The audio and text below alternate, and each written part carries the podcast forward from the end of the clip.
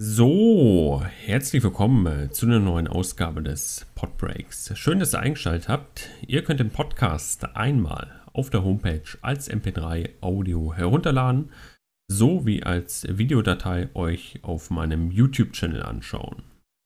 Wenn ihr kommentieren möchtet und eure Meinung preisgeben möchtet oder ihr mit etwas nicht einverstanden seid oder Kritik äußern möchtet, dann könnt ihr das natürlich auch. Nutzt bitte dafür die Kommentare auf YouTube. So, heutiges Thema sind Klausuren.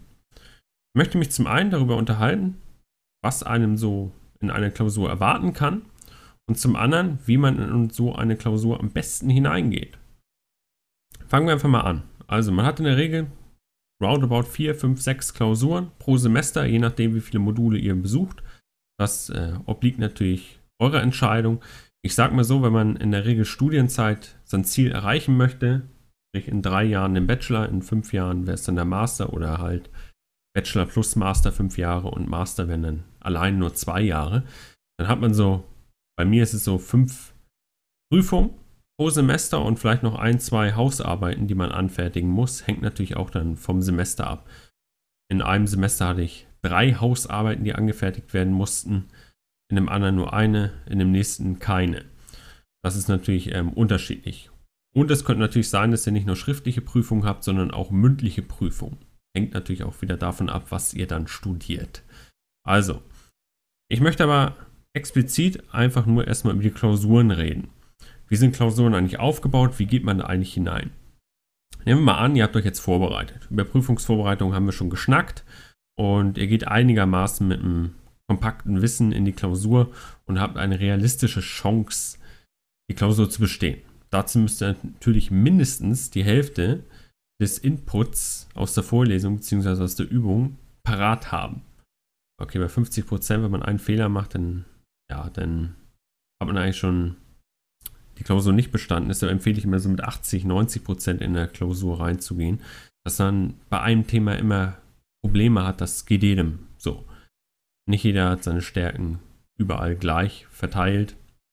Und vor allem gibt es eben Themen, wo man nicht direkt einen Zugang zu findet, wo man sich dann sagt, oh, das kostet mir eigentlich hier viel zu viel Zeit, das einfach zu verstehen. Deshalb lasse ich das erstmal weg und schaue, ob ich hinten raus noch Zeit habe.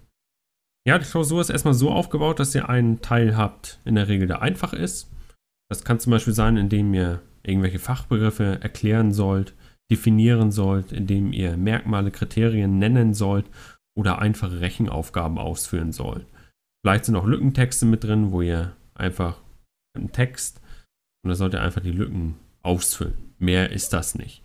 Aber dieser Aufgabenteil der einfachen Aufgaben, der ist relativ klein.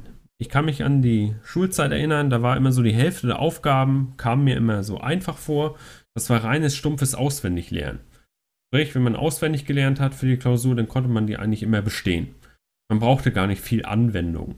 Man brauchte auch nicht viel erläutern, erklären. Man brauchte eigentlich erstmal viel auswendig lernen. Und dann konnte man die Klausur immer mit einer 4 bestehen. Sollte natürlich für viele, gerade in der Schulzeit, nicht so das Ziel sein, mit einer 4 da rauszugehen. Gerade dann, wenn ihr euch mit dem Zeugnis bewerben wollt. Im Studium ist das eine andere Geschichte. Wenn man in den Master geht, dann sind die Noten für den Bachelor irgendwann ja, weg. Die interessieren keinen mehr. Wenn ihr den Master habt, dann sind die Noten für den Master entscheidend. Ja, also, einfacher Aufgabenteil, relativ klein. Ich sag mal so, Investition und Finanzierung in dem Modul war es so. 12 Punkte war die erste Aufgabe von 60 Punkten. Also könnt roundabout damit rechnen, ein Viertel maximal sind einfache Aufgaben. Das heißt, nur stumpfes Auswendiglernen reicht oftmals nicht aus. Ihr müsst dann häufig noch Beispiele ähm, hinzufügen. Ihr müsst euer Wissen anwenden. Und das ist so der zweite Teil dass ihr einfach noch eine Aufgabe habt, die sich in verschiedene Parts gliedert, wo ihr dann einfach das Wissen, was ihr drauf habt, einfach auf eine auf einen Fall zum Beispiel übertragen müsst. Ihr müsst es transferieren. Da reicht es nicht nur aus, auswendig gelernt zu haben. Allerdings, wenn ihr den Inhalt auswendig gelernt habt, müsst ihr diesen einfach nur auf die Aufgabe übertragen. Das ist so die Schwierigkeit da drin. Und was ich noch schwierig finde in den Klausuren, ist die Fragestellung erstmal zu verstehen. Zum Beispiel ist es so, wenn ich jetzt hier in den Videos ganz viele Rechenaufgaben durchgehe, ist alles super.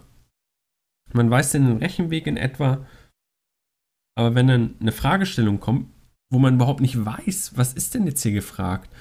Ja, dann kann man den Rechenweg so gut können, wie man möchte, aber wenn man die Fragestellung nicht versteht, dann weiß man nicht, was man da rechnen soll. Und am Ende stellt sich heraus, oh nein, da musste ich ja die Methode anwenden. Eigentlich hätte ich das ja gekonnt, aber ich habe die Fragestellung nicht verstanden. Ja, in der Klausur könnt ihr da leider häufig nicht nochmal auf einen Professor oder einen Übungsleiter oder so zurückgreifen und da fragen, wie jetzt die Fragestellung gemeint ist, sondern ihr müsst es so hinnehmen, wie es da steht. Das Einzige, was sein kann, was passiert auch in Klausuren, das habe ich ja häufiger auch schon gesagt, niemand ist frei von Fehlern. Fehler sind überall. In den Vorlesungsfolien kann Fehler sein, in den Übungen, auch in Klausuren können Fehler drin sein. Zum Beispiel ist da ein, wenn nur ein Wort falsch ist in einer Fragestellung, ist es häufig so, dass die Aufgabe herausgenommen wird aus der Klausur. Das heißt, sind zwei, drei Punkte einfach mal weg. So, das kann negativ wie positiv sein, je nachdem, ob das eine Aufgabe gewesen wäre, wo er sagt, die hätte ich eigentlich gekonnt, jetzt wird die nicht mehr gewertet. Oder das kann eine Aufgabe sein, wo er sagt, die hätte ich eh nicht gekonnt, dann ist es für euch positiv. Also von Fehlern sind auch in den Klausuren, das ist so, die sind auch nicht davor bewahrt. Das liegt auch daran, gerade bei großen Universitäten lohnt es sich nicht, wenn sie jetzt 500 Klausuren ausgedruckt haben, das ist echt eine Menge, und man entdeckt irgendwie jetzt kurzerhand noch einen Fehler in der Klausur, dann wird das entweder vorher angekündigt und gesagt, hier, die Aufgabe streichen Sie bitte weg, da ist ein Fehler. Das ist dann einfach so. Da wird nicht nochmal neu ausgedruckt, was ich auch schade finde, aber ich kann es verstehen, ich kann es nachvollziehen. Und wenn der Fehler während der Klausur entdeckt wird, dann wird er häufig in der Korrektur dann, ähm, wird die Aufgabe dann rausgenommen. So. Ja, also einen einfachen Aufgabenteil gibt es immer in der Klausur, der ist relativ klein. Ich denke, das ist auch bei den Sprachen nicht anders, dass es da erstmal so eine einfache Aufgabenstellung gibt, wo man vielleicht was definieren soll auf Englisch oder noch was zusammenfassen soll, einen Text oder so. Das ist aber, ja, macht einen sehr kleinen Teil halt aus. Dann habe ich festgestellt, dass in vielen Klausuren, bei mir ist es so, Gerade bei den großen Universitäten kann ich mir das gut vorstellen, dass es da immer so ist, dass es einen Multiple-Choice-Teil gibt.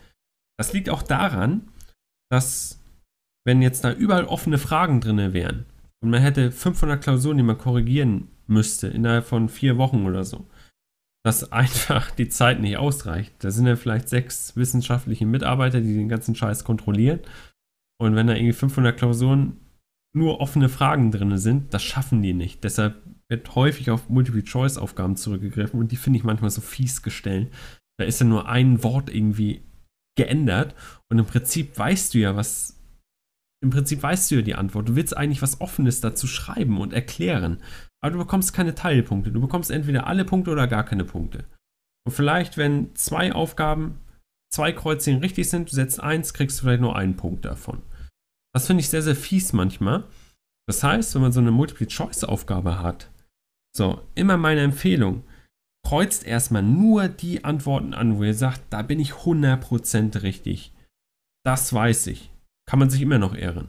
Weil sobald ihr irgendwas Falsches ankreuzt, sind alle Punkte weg. Und das finde ich so fies. Ich gehe mal aus jeder Klausur raus. Bei dem Multiple-Choice-Teil weiß ich nie, wie ich abgeschnitten habe. Ob ich gut oder schlechtes Gefühl habe. Das weiß ich nie.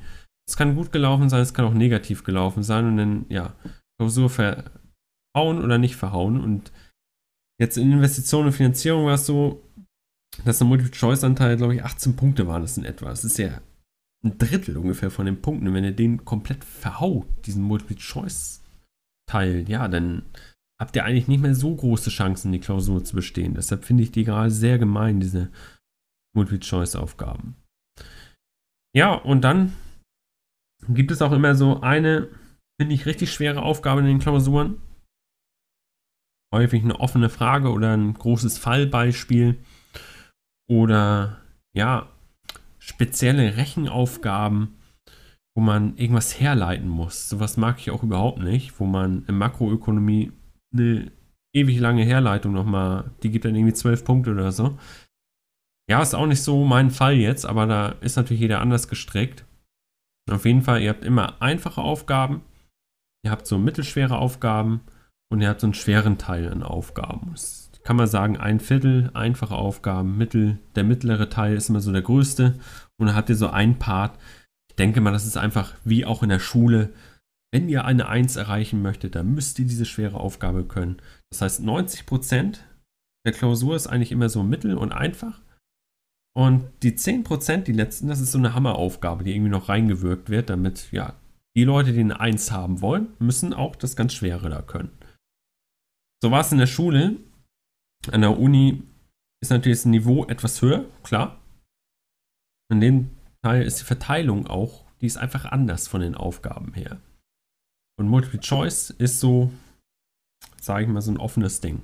Weiß man oder weiß man nicht. Und kann man sich nie sicher sein.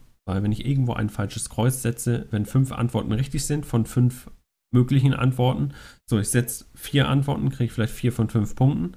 Wenn jetzt aber nur vier Antworten von diesen fünf Antworten richtig sind und ich setze drei richtige Antworten, aber setze beim letzten Kreuz die falsche Antwort, sind alle Punkte weg. Ja, dann lasst uns noch mal ein bisschen reden. Was für Aufgaben können eigentlich so in Klausuren drankommen? Wir hatten Multiple Choice gesagt. Man kann was nennen, Merkmale, Kriterien, man kann was erläutern bzw. erklären, einen Sachverhalt erklären. Man kann was transferieren mit Fallbeispielen. Dann gibt es Lückentexte. Dann gibt es, dass man was zusammenfassen muss. Das ist eher so im sprachlichen Bereich. Und dann natürlich die ganzen Rechenaufgaben. Gerade in Wirtschaftswissenschaften kommt ihr nicht um die Mathematik herum. Die ist gefragt. Wenn man sich da reinfuchst, ist die auch gar nicht so schwer. Man muss allerdings erstmal einen Zugang zu bekommen haben. Deshalb ist gerade in den ersten Semestern immer häufig Mathematik und Statistik immer sowas gefragt. Eigentlich in fast jedem Studiengang habt ihr irgendwo noch ein bisschen Mathe drin. Und ich stelle auch fest, selbst in Unternehmensführung, was eigentlich reines Auswendiglernen war, war noch eine Matheaufgabe drin. Es war irgendwie zum relativen Marktanteil oder so. Ich weiß es jetzt nicht mehr genau, aber war auch irgendwie eine kleine Matheaufgabe. Selbst in Modulen wie Psychologie gibt es auch ein bisschen Mathematik noch drin. Habe ich jetzt nicht kennengelernt, aber sie gibt es. Also Mathematik ist so ein Baustein, den man eigentlich immer drauf haben sollte. Und zudem einfach mit der Sprache Deutsch umgehen können. Gerade an den Universitäten Deutsch, wenn man da in der Sprache gut aufgestellt ist, kann man auch die Fragen wirklich ausführlich gut beantworten. Und ich empfehle immer, mit Stichworten zu lernen und dann könnt ihr die Stichworte in einem Satz verpacken. Und dann bekommt ihr immer Punkte. Gerade bei offenen Fragen ist ja das sehr, sehr gut, dass ihr ähm, Teilpunkte bekommt. Beim Multiple-Choice-Teil ist das eher weniger der Fall. Eine falsche Antwort, Punkte weg. Bei offenen Fragen ein Part richtig, ein Part falsch. Wird der falsche Part einfach weggenommen von den Punkten. Ihr kriegt aber trotzdem für den richtigen Teil immer noch Punkte. Ja, wie ist euer Eindruck von den Klausuren? Das würde ich ganz gerne wissen. Lasst mich das in den Kommentaren wissen. Ansonsten gibt es von mir nicht mehr viel zu sagen. Ich wünsche euch natürlich für jede Klausur immer viel Erfolg. Und geht da auf jeden Fall, ja, ein bisschen Nervosität gehört immer dazu. Aber macht erst die Aufgaben, die ihr könnt. Wenn hinten heraus die Zeit nicht mehr reicht, okay, dann wisst ihr, die Aufgaben, die ich gemacht habe, die konnte ich. Dann macht die Aufgaben, die ihr weniger könnt und zum Schluss einfach die Aufgaben, wo ihr sagt, da weiß ich gar nichts, da kann man trotzdem raten. Vielleicht kriegt man da irgendwie einen Punkt, das hatte ich zum Beispiel in Einführung BWL. Der letzte Teil da, da habe ich einfach nur geraten und da habe ich dann tatsächlich noch ein paar Teilpunkte bekommen, dafür, dass ich nur geraten habe. Und dadurch habe ich dann eben die zwei auch bekommen, weil ich eben in diesem letzten Teil einfach nur paar Punkte bekomme. Nur weil ich geraten habe. Also, hangelt euch durch die Klausur. Ich wünsche euch viel Erfolg. Wir sehen uns im nächsten Podcast und ciao!